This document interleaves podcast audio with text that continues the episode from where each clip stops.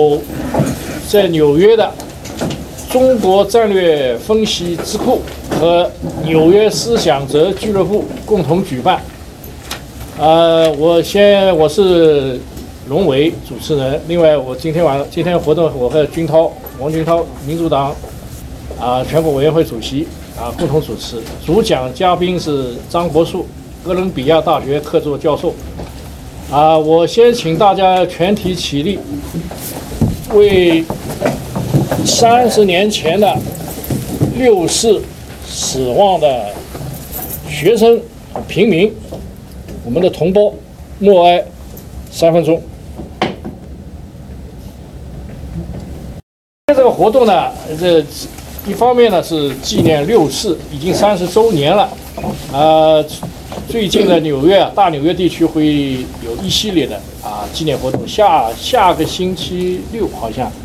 还是不知道基金会，星期天在紫来登酒店啊，对，还有大型的纪念纪念活动。那么我们今天这个活动呢，除了是纪念六四以外，最主要的我们是一次学术讨论活动，是反思六四啊，呃，对于这个过去的反思，就是对未来的展望。啊，我们要探讨中国的前途，啊，追求我们中华民族的这个未来。那么今天呢，我们在啊民主党这个全国委员会的总部啊，啊召开这个这次活动呢，也是有特殊意义啊，所以特地呢请王军涛啊，我们这个民族的先驱啊，四朝元老五朝了啊，有五朝了，呃，军涛先讲几句吧。好的，呃，欢迎大家代表民主党，欢迎大家到这里来。呃，中国民主党呢，在这里呢租一个房子，其实将来也是为纽约的各界想推动中国进步的，能有一个集会的场聚会场所。那么今天很高兴呢，张伯树先生到这里来呢回忆六四。中国民主党实际上呢是在总结六四的教训的基础上产生的。呃，当年呢有才主席呢，他是中北高联的秘书长。后来，在一九八九年民主运动被镇压之后呢，他觉得八九年民运中一个很重要的问题就是缺乏一个有强有力的组织，所以犯下了一些不该犯的错误。在一九九八年的时候，在他觉得在机会许可那时候，中国政府签署了两个国际人权公约，那在之后他想抓住机会建立中国民主党，解决八九年留留下的一些遗憾问题。所以呢，这个张伯树先生呢。还有在两个星期后，刘伟东先生也会在这里呢，这个进行六四的反思。我觉得呢，这个对我们民主党的建设来说，一个很重要的事情。所以我也跟我们的党员说，如果有时会、有机会、有时间的时候，大家都能参加。好，那别的呢，我就不说了，就是让柏树先生来讲一下他的反思的一些收获。啊，行，那在这个我们请啊张柏树教授啊开讲以前，我先介绍一下。我们今天参与讨论的嘉宾，啊，在我右边呢是吴平先生，啊，也是我们的民主理论家，啊，最早在八零年代，应该是七零年代提出啊要言论自由，啊，这是非常难能可贵的，啊，另外呢就是这个李伟东先生，战国战中国战略分析智库的执行董事，啊，执行长，执行董事，执行董事啊，啊，高光俊律师。曾经也是我们八九六四的啊，参与八九六四。啊，张爱妹女士啊，也这是早年是八零年代我们这啊体改体改体改所的啊，亲身参与赵赵子阳的当年的这个改革。啊，云龙先生啊，自由派啊，独立学者啊，这个民主先生的坚定信仰者。啊，张杰博士啊。这个目前我们现在这个这个张杰博士的这个收视率很高啊啊啊！另外是我们这个自由主义学者的标杆人物呃徐有余先徐有余教授啊啊邓玉文啊我们现在《纽约时报》BBC 专栏的作作者啊 这个曝光率很高啊！另外还有在座各位民主党的同仁啊，我们非常欢迎大家来。啊，那么下面呢，我们想请这个我补充介绍一个啊，介绍一下，呃，郑旭光是当年二十一个被通缉的学生领袖。哦，对对对，刚才忘了你刚才介绍了。对呃，行，那么今天待会呢，还有你说香港什么呃呃三点半是香港翡翠台回来采访，现在有自由亚洲的电台和博讯的，他们会进行对。呃录。那么下面呢，我们请这个张伯书教授呢，他这个最近写了一个呃几万字的论文，啊、对六四的反思非常啊、深入的、严谨的啊，对当年这一场波澜壮阔的六四运动啊，呃，做了深刻的这种探讨啊，探讨。那么，那么今天呢，这个来来，大家请大家来呢，也是对张伯书这个论文的一次我们一次啊、这种交流、呃、研讨啊。呃，那么下面呢，我想是就您先做一个主题的，我先呃主题的呃介绍，好吧？好的啊，谢谢呃荣伟兄啊，也谢谢金涛兄。这个今天有机会啊，呃，我们来探讨六四这个话题。我想我就呃也不算什么主讲吧啊，因为主题发言，哎，我算是先先开个头吧，是吧？嗯，在座的大家肯定对六四问题都都感兴趣，是吧？有不少朋友有研究，专门的研究啊。那么我这篇文章呢，本来是用这个日本的明治大学啊，明治大学今年五月底六月初要专门召开一个六四三十周年的学术研讨会，哎，我呢是这个因为要参加这个研讨会，并且要求要写一篇文章，所以啊这就花了一段时间啊，专门把有关的材料又看了看啊。另外三十年吧，确实也是值得好好的总结一下啊。那这样的话呢，写了一篇东西，三万字确实比较长啊。那今天呢，我想这个我也啊，把这个这个这个文章如果全部给大家讲的话，讲不完的啊。嗯、我看是不是这样子，是吧？我把我这个写这个文章的这个这个大体的思路吧，跟大家介绍一下啊。呃，特别是关于啊六四对今天的影响，我们怎么来展望未来啊？我看我们这黑黑黑板上写的也是，是吧？反思六四，展望未来啊。换句话说呢，这个啊六四作为一段史实啊，我讲我今天的话就不去去专门的去回顾它啊，因为这是一个呃很波澜壮阔，也很复杂，是吧？也是这么一段历史啊。那么我在各大讲课的时候的话呢，关于六四要拿出两节课，四个小时的时间来，专门来介绍六四的来龙去脉，是吧？这个事情的整个经过啊。我们今天当然不可能这样来来谈来谈这个事情啊，所以我我只是给大家介绍一些个呃我现在的一些个想法啊，如何如何来看这件事情。这个文章的话呢，我是分成六个部分啊，六个部分。第一个部分呢是关于当年六四发生的背景啊，这是就从这个上个世纪八十年代啊，甚至再往前走，是吧？这个从一九四九年中共建政啊，后来发生文革，文革以后改革开放，是吧？八十年代曾经有过中国进一步来推行民主化的机会啊，但是这个机会是不是成熟？啊啊，这个的话呢，构成这个这个我那篇文章讨论六四背景的一个部分，啊，这个这算是个宏观的部分。然后这个文章的后边呢，有几个比较具体的讨论，啊，一个是关于学生运动，啊，一个呢是关于邓小平，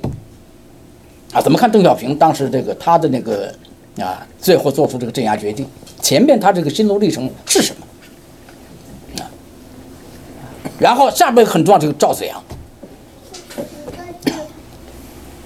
为什么要讨论这几个人物啊？因为现在呢，这个大家也知道，六四已经过去三十年，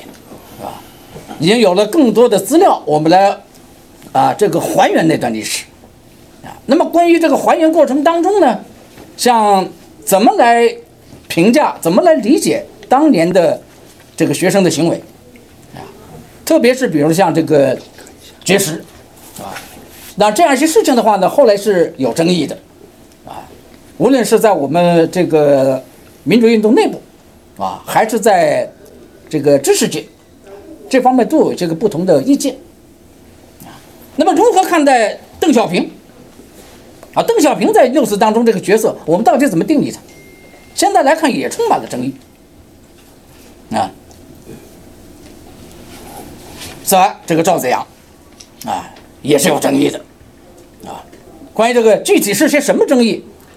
我想我现在就不说了吧，是吧？因为要说起来太复杂了，这复杂比较比较，是吧？大家一会儿如果有兴趣的话，啊，我们可以再再再单说啊。那总的来说的话，这几个问题是当下我们在重新思考六四问题的时候，大概是这个迈不过去的几个问题。啊，我自己在写文章的时候呢，更多的当然是把它作为一个这个学术问题来来处理它，啊，就是根据我们现在已经掌握的材料，是吧？我们怎么看当年啊整个这样一个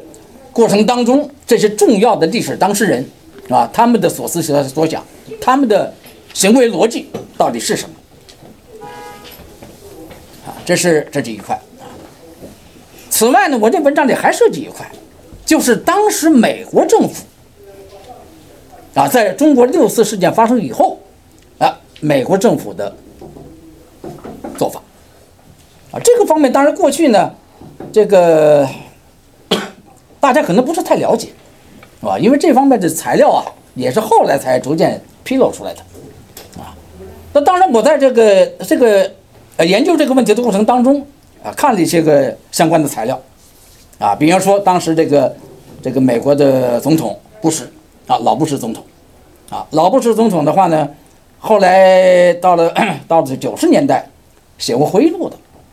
啊，他这个回忆录的话，其中有专门对哎中国六次发生的时候，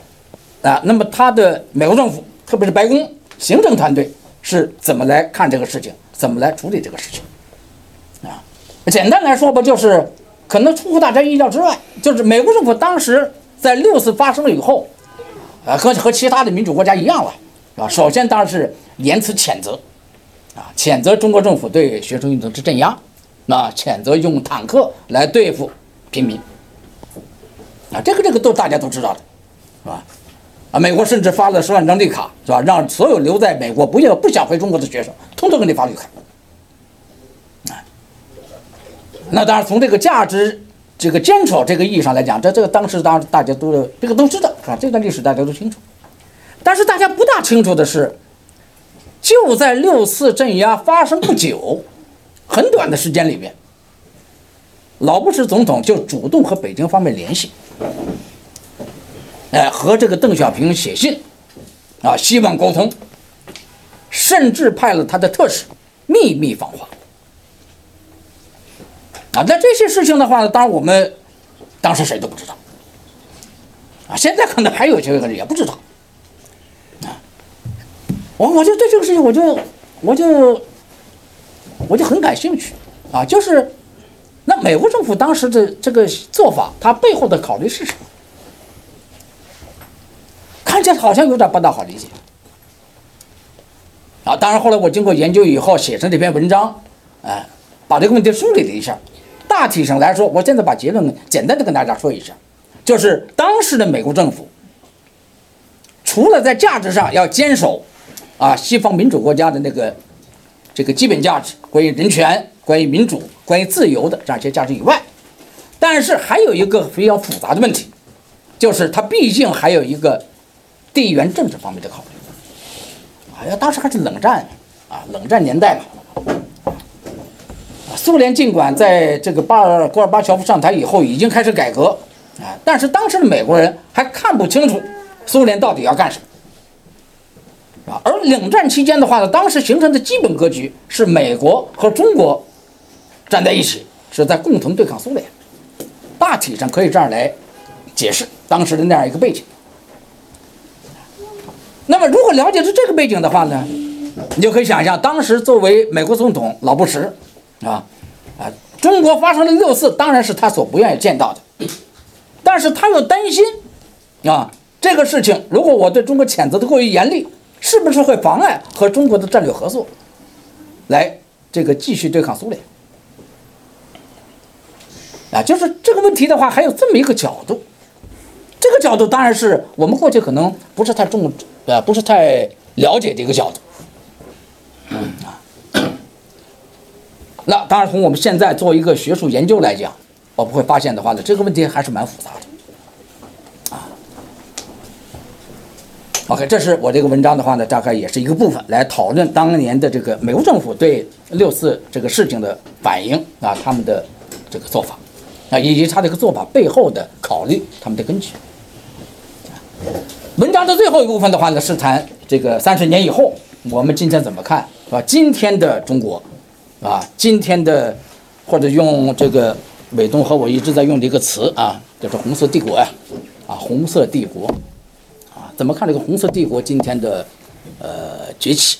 啊，和当年啊三十年前啊那个那场运动之间的这种历史演变的关系啊，这当然也是一个很大的问题，是个宏观性的问题啊啊，所以文章显得比较长啊，一共用了三万字啊，这样六个问题。那么总体来讲吧，啊，我在写这个文章的时候，首先是把它作为一个学术问题来处理的。啊尽管当时这个六四发生的时候，我本人就在北京，啊，我当时也在读书，啊？这个我正在社科院啊读博士，当时，比我们这个这个当时这些学生领袖，我比他们要稍稍微大一点，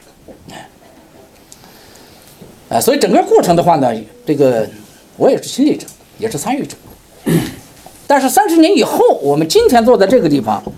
这个我我给我自己的定位的话，首先还是一个学者，啊，就是怎么来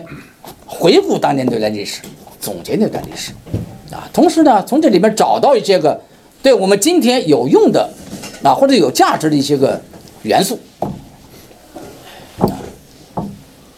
这算一条啊，这算一条。其次呢，当然这个我们今天是在民主党党部开这个会。哈，那中国民主党的话呢，是一个致力于推进中国民主化进程的这样一个组织，啊啊，我想的话呢，我们之所以这个和军涛商量在这个地方开会，啊，当然也还包含着一层意思，就是这个问题不仅仅是个学术问题，它毕竟还有一个实际方面的非常重要的价值所在，因为六四啊，他所追求的啊那种自由的、民主的，是吧？这样一个方向，到现在仍然是进行时，而不是完成时。甚至呢，我可能比我们在座的一些朋友，啊，这个，比如说我们张张张姐是吧？哎，呃，我我可能显得更，啊，对形势的判断更冷峻一点。啊就是说呢。作为这个民主追求的这样一个目标而言，我们现在距离那个目标和三十年前是吧六四运动那时候相比，我们离那个目标是更近了呢，还是显得更远了？这个问题当然显得比较沉重。不过说老实话，我们今天既然坐在这儿讨论这个问题。啊，我觉得那恐怕我们得面对，啊，恐怕得面对，啊，那，就是说的话，这个问题不光是个学术问题。我刚才其实首先上来说说，OK，我现在是作为一个学者，我们来讨论，是吧？这个来研究当年的历史，它实际的进程是什么，是吧？那些个历史当事人他的思维逻辑是什么，是吧？那么这些个不同的历史行动者之间，他的彼此的行动的互动的关系是什么，啊？实际上，六四最后的那一个结果，大概事先谁也没想到，啊，它是各种力量之间相互碰撞出来的，啊，研究这个碰撞过程的话呢，这是个学术问题，这是刚才我讲的第一层意思，那但是第二层意思就是刚才我强调的，啊，我们今天毕竟的话呢，六四当年所追求的这个目标，到现在仍然是一个进行时，而不是完成时，啊，而且我个人觉得，在某种意义上。我们今天距离这样一个目标，可能比当时啊三十年前显得要更遥远一点。啊，这话我可能需要解释一下，为什么这样讲，是吧？三十年前六四发生的时候，啊，也就是上个世纪八十年代末，当时呢，当时中国的情况啊，我们在座的很多当时都在北京啊。当时的情况是，整个社会上上下下，大家在一个基本点上是有共识的，那就是中国应该往前走，中国应该告别文革，啊，中国应该推进现代化。啊，现代化也不仅仅是官方讲的那个四个现代化。啊，所谓工业、农业、科学技术、现代国防的现代化，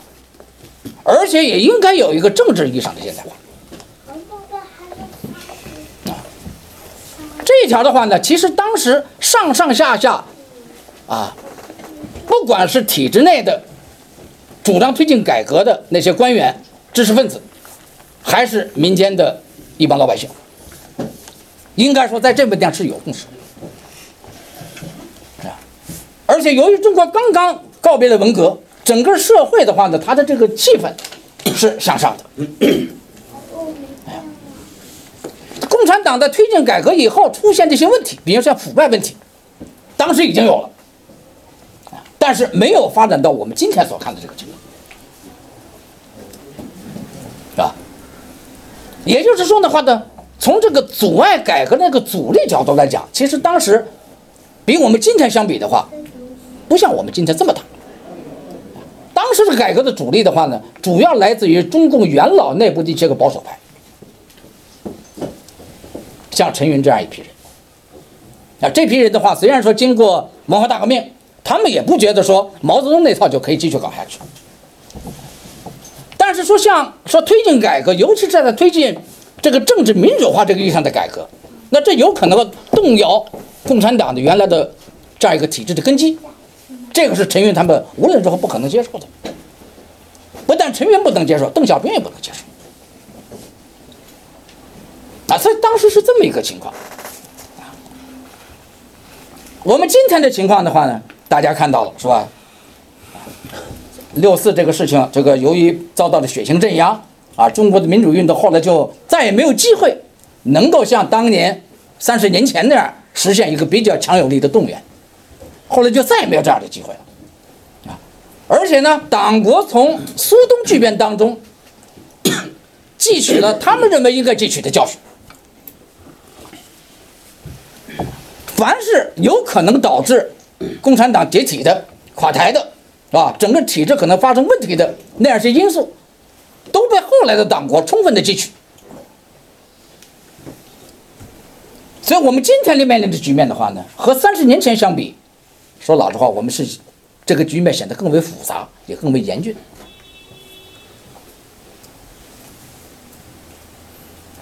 那这个问题的话呢，我觉得我们恐怕得得正视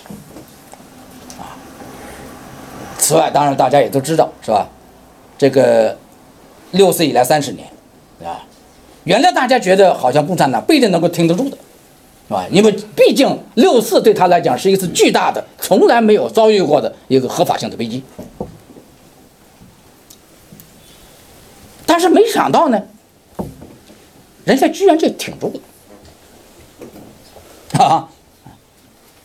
没想到，这这这谁也没想到的啊，对吧？我记得我们这个九十年代刚刚来到美国的我们很多朋友是吧？当时也成立了各种各样的组织是吧？呃，也在讨论中国应该这个是吧？民主化以后搞什么样的政体，啊，是是联邦中国呀，还是什么其他的体制啊？啊，那有一个基本前提，就觉得啊，共产党恐怕是不行了，啊，我们要准备接盘，大概是这样一个思路，啊，连流亡藏人的话呢，你也在搞哇，我这个以后这个怎么搞一个新的大纲啊？怎么建设一个这个这个这个这个新的民主政体，啊？哦，这达赖喇嘛在一九九二年专门为这还写了一本书，一个小册子，啊，那显然当时的这种计划，都是觉得，啊，这个局面不会很长，啊，共产党很快会垮台。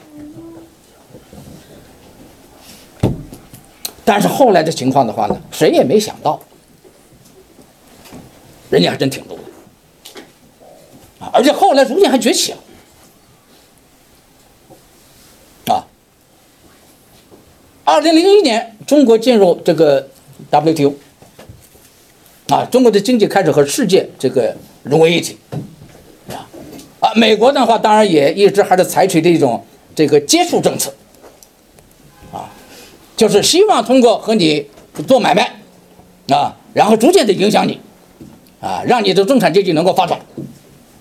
那这里边的话呢，按照西方的转型理论，它有一个前提，就觉得只要一个专制国家，那它的中产阶级有了充分的发展，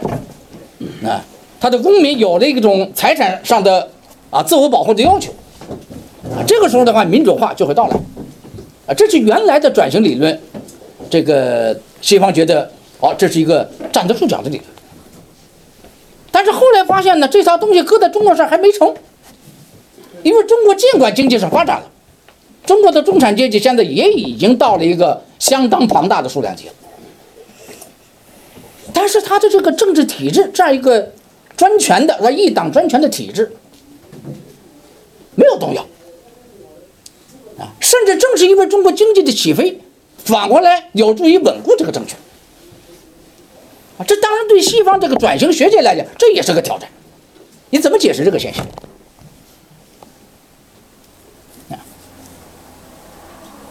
，OK，那作为这个海外民主运动啊，作为中国的这些个这个批评共产党的人士，是吧？希望推进中国民主化的这些人士或者团体或者组织，啊啊，他我们面临的问题呢？就是作为一个实践话题，在这个背景之下，我们怎么来看待今天的中国？我们怎么来考虑中国民主运动的战略和策略？啊，特别是从当年三十年前六四的那一场运动当中，我们可以汲取什么样的经验教训？哎，这些问题全是相互联系的，啊，全部是相互联系的。所以说老实话的话呢，这个最近我是花了很多时间在，啊，我写完这篇文章以后啊，这个三十年后看六四嘛，按照我原来的计划，我现在正在写我的一个更更更更庞大的一个研究项目，啊，这是一个多卷本的书，叫做《从五四到六四》，啊，这是一个这是第一卷啊，第一卷，这是四年前出版的吧？十年前，啊，十年前十年前出版的，第一卷。对，十一年前，这是二零零八年在香港出版那么。这你这个第一卷就是呃一个初呃初初初呃这个初卷版，这个还是还是已经五十到六十都写到了。呃，不是，这是这样啊。这本书呢，这个按照我现在的设计，一共要写六卷。现在出版的只是第一卷，这个第一卷的话，只是提供一个理论框架，就绪论相当于一个相当于一个绪论，对的，啊，因为整个这个书的话呢，副标题是二十世纪中国专制主义批判。那么我的目标，特别是要把一九四九年以后的中国，共产党当政以后的中国，这个现代极权主义这段历史，当做整个这个六卷书的反思的一个核心主题。这个第一卷的话，其实只是给出了一个框架，啊，就是我们用什么样的理论概念来分析这个问题。这当然是这个六四这件事情发生以后，我自己就下了决心要写这样一部书。啊，到现在已经三十年了，原来本来想是三十年把它写完的，现在看了三十年刚刚写完第一卷，后边还有五卷呢，你看，啊，所以这个我现在正在写第二卷。你要活到一百五十岁，五卷三十年一卷，不不，不错，三十年没到五百一就好。对，对你你这个要是三十年写一卷，那就得活一百五十岁，那没错是吧？数学还可以。啊，还是不错的，是吧？我我我下边只能是加快速度了，啊，我下边只能是四年一卷，四年一卷的话呢，写完五卷还得二十年，我今年六十四，啊，所以是不是真能写得完，还真不好说啊。但是呢，回到我们刚才那个话题，这我在写这个书的过程当中啊，因为我现在写的第二卷是讲的是晚清和民国，就是中国早期啊这个现代化的这个进程，当做一个历史的准备啊。尽管我这个书总体上是要谈这个共产党这段历史啊，但是应要从前面这个这个近代史这个部分说起。啊，为这样一个东西的话呢，我这个最近几乎是把中国历史重新又倒了一遍。说老实话，有一个很深的感觉啊，就是说我们今天反思六四，六四到现在是三十年，三十年当然作为我们个体的生命来讲，已经很长一段时间了，啊，六四发生的时候我三十四岁，那还小伙呢，还，现在已经老头一个，所以作为个人来讲，个体来讲，那这个个体的生命是非常短暂的，但是你要从一个民族的整体发展来讲，三十年转瞬的事，对吧？你回想中国历史的话，啊，我们光这个啊，所谓有文字记载的历史啊，那三千多年的历史，啊，那从这个周秦之变以来啊，建立中国的皇权政治也有两千年了，是吧？从一八四零年鸦片战争说起到现在，也一百八十年了，啊，中国近代史也一百八十年了，所以你就会觉得话呢，从这个历史长河角度来看。那我们在反思像我们今天所面临的这样一个问题的时候，你可能会有这个不同的感觉，可能会有这个不同的印象。啊，我我随便给大家举个例子。这问题虽然说的有点远，但是我觉得跟我们今天主题还是有关系。啊啊，大家可能知道黄黄仁宇教授，啊，对吧？啊，这个一位历史学家，啊，写过很多书，啊。啊，他其中有一本的话叫做《中国大历史》，万历万啊，万历十五年啊，万历十五年那个书写的是很有影响的，啊，二十年前在中国出版的时候，中文本啊，当时在商务的话一直是作为这个畅销书，啊，一直畅销书啊，一直畅销书啊，万历十五年的书写的非常好啊，然后，我说的是他另外一本书叫做《中国大历史》，这个书里边的话呢，他讲了，他说中国历史上曾经有三个朝代比较牛。啊，他称之为三个帝国。第一帝国就是汉帝国，啊，汉朝，啊，汉朝在中国历史上当然是很牛的。第二帝国，唐帝国，啊，第三帝国，大明帝国。哎，这是黄仁宇的话呢，他对中国过去曾经有过的几个。历史上似乎比较牛的啊啊，当然唐帝国的话呢，严格说来已经不是很牛了啊。除了这个明朝的这个永乐皇帝，那还是还是比较牛。明朝后边的皇帝都都不成啊。但是黄仁宇的话呢，他觉得从这个中国历史总体的这个演变来看，似乎明朝也还能算一号，算在第三帝国啊啊。至于说这个清朝算不算一个帝国？啊可以讨论啊，因为在某种意义上的话呢，清帝国的这个呃曾经有一度那是超过明帝国的啊，但是他没有算啊。这问题当然我们今天不讨论这个问题是吧？算也好，不算也好。我想引出了一个什么话题呢？就是假如说我们看中国历史上曾经有过的这样一些个似乎是比较强盛的朝代啊，分别创立的几个不同帝国，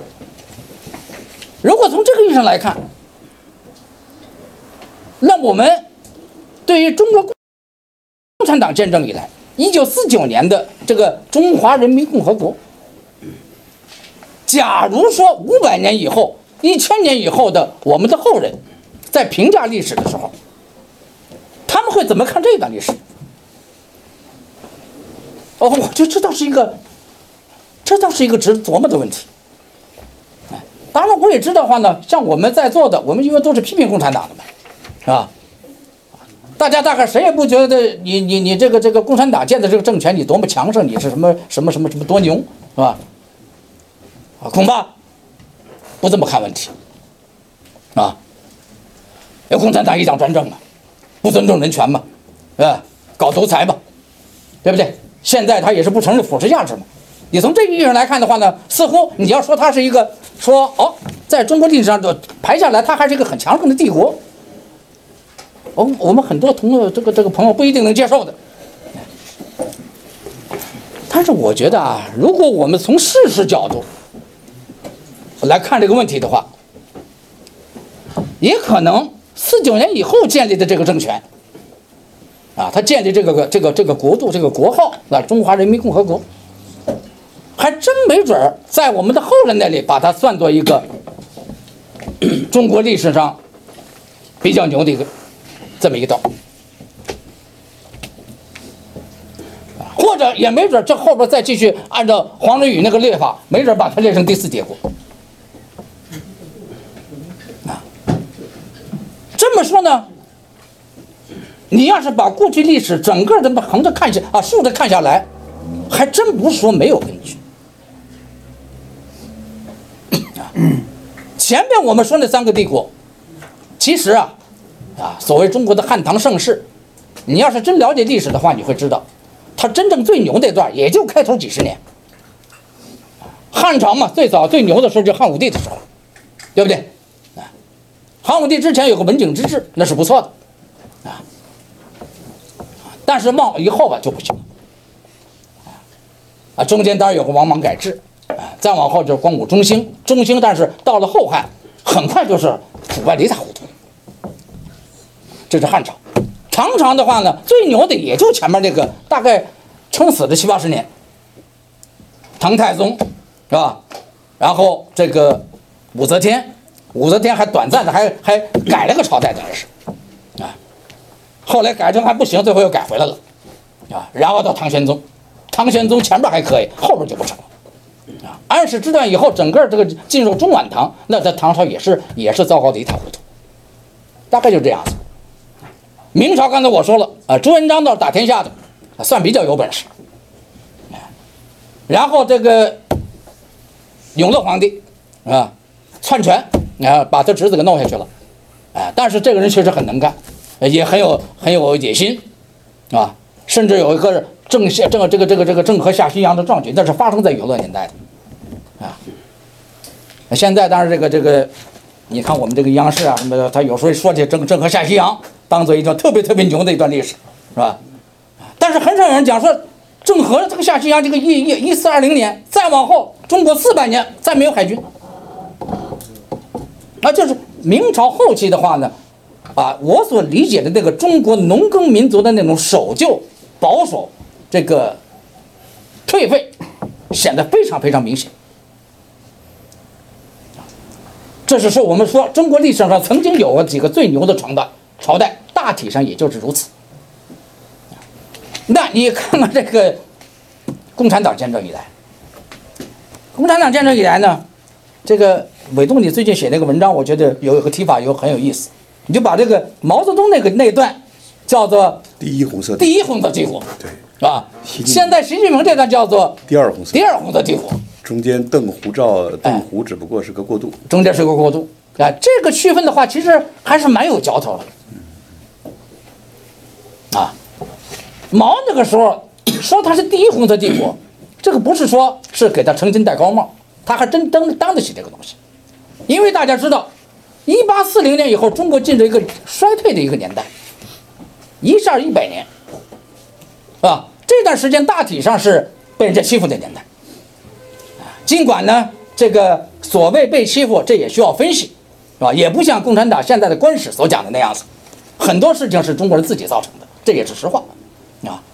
啊，我们现在不能讲那么细，但是至少就可以说呢，这个到了二十世纪上半段，中国开始逐渐的摆脱这种被列强宰割的局面，国民党这方面是有历史功劳的，包括取得二战的胜利，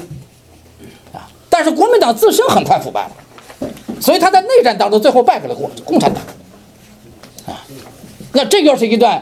又是一段大历史了。那简单说的话呢，四九年共产党夺得政权以后，在毛泽东那段时间里边，他曾经短暂的在世界上产生很大影响，尽管他是以共产革命的名义他产生的影响，但是这种影响，在过去的中国历史上还真的从来没有，这是进入近代和现代社会以来发生的一个事情。当然，毛泽东自己愿意折腾，啊，他属于那种。这个这个这个，啊，不折腾就就就就就啊啊，大概就觉得，所以他自己弄的政权不满意了，然后自己要要推倒重来，就有了后来的文革。啊，最后的话呢，文革彻底失败，这才中国才进入改革开放。但是不管怎么说，毛泽东的那个第一红色帝国，他曾经产生过影响，这恐怕是个事实。但是问题也在这儿，啊，就是如果我们可以把毛的这个啊这个四九年以后建立这个政权，把它看作是和中国历史上前辈已经有过的那三个帝国，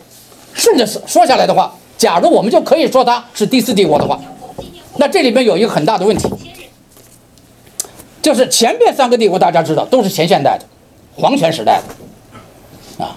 啊，我们对它的评价标准是另外一个标准，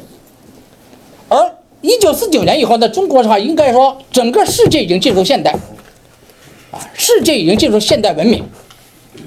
啊，这个中国建立的这样一个共产革命的政权，严格的说来的话呢，它和世界的现代文明是背道而驰的。这一点，如果我们从现代这个普世价值，从人类进入二十世纪以来所取得的进步这个角度来看，那中国一九四九年的革命是对这样一个人类普世价值的一个扭曲，实际上是这么一个关系。它也是对中国一九一一年辛亥革命所标示的那个方向的一个扭曲。这是如果我们来讨论这个事儿的话呢，大概学理上应该是这么个关系。但是作为事实判断，它确实曾经决起了。后来只不过是因为毛泽东自己折腾，搞文化当搞文化革命，啊，最后把自己折腾罢了。所以，如果我们从这么一个历史的长河这个角度来看，八十年代其实是提供了一个机会的。什么机会呢？就是经过体制内外的努力，推动中国的民主化进程，啊，让这个中国的这样一个一党专权的体制，在八十年代那样一个社会背景之下，是吧？经过大家共同努力，使它发生一个转型，使它走入现代文明。使得一九四九年建立的这样一个国号，所谓中华人民共和国，真正能够名副其实，使它真的变成一个人民的一个国家，啊，体现个人权利和真正的人民主权的国家。八十年代曾经是有过这样的机会的，如果当时真的是吧，这个机会实现了，我们也抓住了，那可能意味着，这是这个历史上的这个所谓第四帝国。尽管它是共产党开创的，它是以现代极权主义的形式产生的，但是经过大家的努力，包括体制内外的努力，啊，也可能使得这样一个第四帝国自身发生某种性质的转变。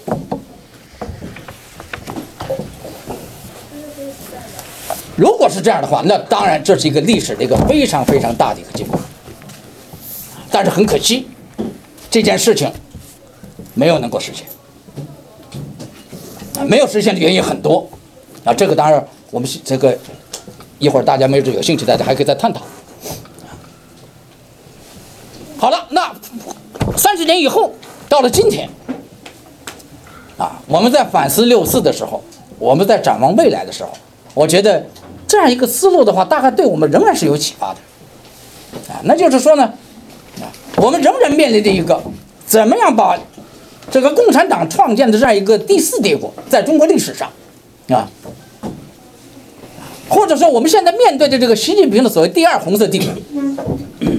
我们怎么样通过自身的努力，让它发生变化？啊，这是六四当年没有能够完成的任务，现在恐怕这个任务我们仍然不能回避，我们仍要继续努力。当然，我们今天所面临的环境，我们今天所面对的对手，比三十年前要更复杂了，也更强大了。所以，正是在这个意义上，我我自己感觉呢，在某种意义上，我们今天距离六四当年要实现的一个目标，显得更遥远了，而不是更近了，也是这个意思。但是，历史都是都是人来努力的。历史是生成性的，啊，我记得我跟张杰我们俩做节目的时候，啊，多次谈到这样一个哲学性的观点，啊，就是历史没有什么先定的目标，啊，我也不承认有什么历史决定论，啊，但是我个人也反对历史相对主义，啊，如果你说历史相对主义的话，那就没有什么个人努力的空间啊和这种可能了，啊，我我反倒更更觉得这个历史的生成论可能是一个比较好的解释。生成嘛，就给我们主观努力提供了可能，提供了空间。啊，历史是多种因素所构成，是多种力量不断碰撞的结果。当年六四其实也是如此。所以到了今天呢，啊，我们今天反思六四，是吧？反思这个这个过去这段历史啊，同时我们也展望未来。那我觉得就是如何抓住我们能够抓住的一切机会，脚踏实地的，是吧？看准当下的形势，啊，同时也正视我们所面临的困难，正视我们所面临的问题，啊，脚踏实地的做我们能做的事情，啊，我觉得，啊，这个当年六四的这样一种啊，这个作为一个民主运动所要追求那个目标，啊，仍然是我们今天心仪之啊，而且力行之，我们还要继续往那个方向努力，只不过呢。我们的努力应该是建立在一个，呃，认知上更成熟，是吧？这个行动上也更扎实，建立在这么一个基础上，是不是更好一些？博叔兄啊，这我这个一直承认，这个这我们在这个大纽约地区啊，就扎扎实实的，啊，就是耐得住寂寞的啊，在做学问的啊，我们博叔兄啊，啊，为博叔兄也啊，啊 不，这这是确实这样，呃，这个呢。呃，今天呢，我们这个大的题目就是反思六四啊，探讨未来嘛，对吧？这个反思六四，你在这个文章里面呢，这个呃，其中呢提到很多问题，对啊，那这个也是我们今天呢这个来的一个其中原因呢。啊，这个我们每年纪念六四啊，六四可以说在大纽约地区这个啊，这个是每年都是一个重要的一个活动。当然，我们不能为了纪念而纪念，所以这次呢，我们今天这个活动呢，这个也是我在纽约搞了一个什么所谓的思想者俱乐部的这个一个目标，就是我们多搞一些讨论啊，有这种思想性的一些啊讨论和和探讨。那么其中你提到这个呃，在文章一开头就提到你这个对六四当年这个这场运动啊。呃，就有两种观点啊，就是你你在文字在你的文章，当然观点很多了，在你的文章中提到呢，呃，一个是我们这个胡平老师说的这个呃呃见好就收，他这个用这个词啊，这这有特特定的含义。一个呢就是，呃，韦东雄从来就就就从来就没有好过啊，就是你在文章的一开头就提啊，所以呢，我就想呢，这个就是对这那场运动啊。呃，其实就是刚才我你也谈到了，就是我们到三十年后的今天来看，但是中国这个当代史上，这个是一次唯一的，目前为止唯一的一次，可能就是能够实现这个这样一个转型的，或者我们用一个一个电影的名称名称，就是这个张艺谋的嘛，好像是叫一步之遥就，就一步没跨过去啊，一步没跨过去，那就这个，而现在到今天呢，就变成了一个什么呢？好像呢，我们你刚才也说了，这个好像是越来越远了。我们原来说的这个一觉醒来，好像又回到八九了。现在是一觉醒来，感到回到六九了，回到六九年的感觉了，对吧？嗯